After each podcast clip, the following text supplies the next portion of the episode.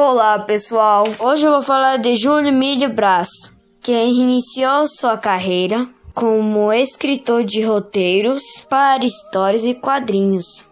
Júlio nasceu no interior de Minas Gerais, mas foi morar nas comunidades do Rio de Janeiro. Começou a escrever história com sete anos. Segundo Júlio, o seu sonho é ser de professor de história mas acabou estudando contabilidade. Publicou em pequenas editoras brasileiras. Depois suas HQs foi para Portugal, Bélgica, França, Cuba e Estados Unidos, tendo mais de 100 títulos publicados. Com o mercado de quadrinhos em baixa do final dos anos 90, Júlio, que já escrevia romances de bolso, investiu na carreira de romances infanto-juvenis. Como resultado, em 1988, recebeu o prêmio Jabuti pela publicação do seu primeiro livro, Sai Garui. Suas obras são escritas para que o leitor reflita do que ele escreve. Após receber elogios, começou a se destacar, tendo novas oportunidades para publicar seus contos em outras editoras. Escreveu romances de faroeste com 39 nomes diferentes. Depois de começar a escrever livros, ficou conhecido mundialmente e ganhou prêmios! Desde então, Júlio passou a escrever comédias, suspense e ação. Na televisão, escreveu para o programa Os Trapalhões, da TV Globo é uma novela em 10 capítulos para a TV do Paraguai.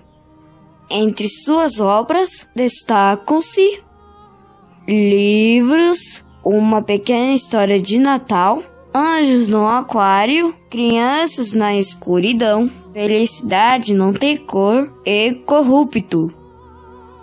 Hoje tem por volta de 169 livros publicados todos destinados a crianças e adolescentes.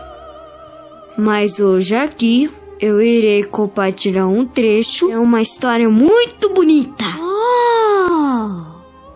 Escrita pelo Júlio, a menina que tinha o céu na boca. Era uma vez uma menina que um dia ouviu uma expressão céu na boca. E ela ficou tão feliz e pensou que havia o céu na boca, mas um céu de verdade. Mas ninguém via nada. Só os olhos da menina olhos de ver, mas os outros, ah, não, ninguém não via nada. Uh -uh. Então a menina começou a imaginar. Já que a boca era dela, ela colocaria o que quisesse no céu da boca dela. Então ela comeu um monte de quindi que lembrava o sol brilhante.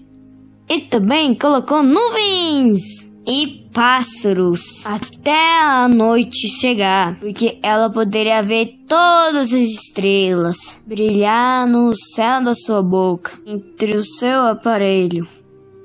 E por mais se ela abrisse a boca, ninguém não via nada.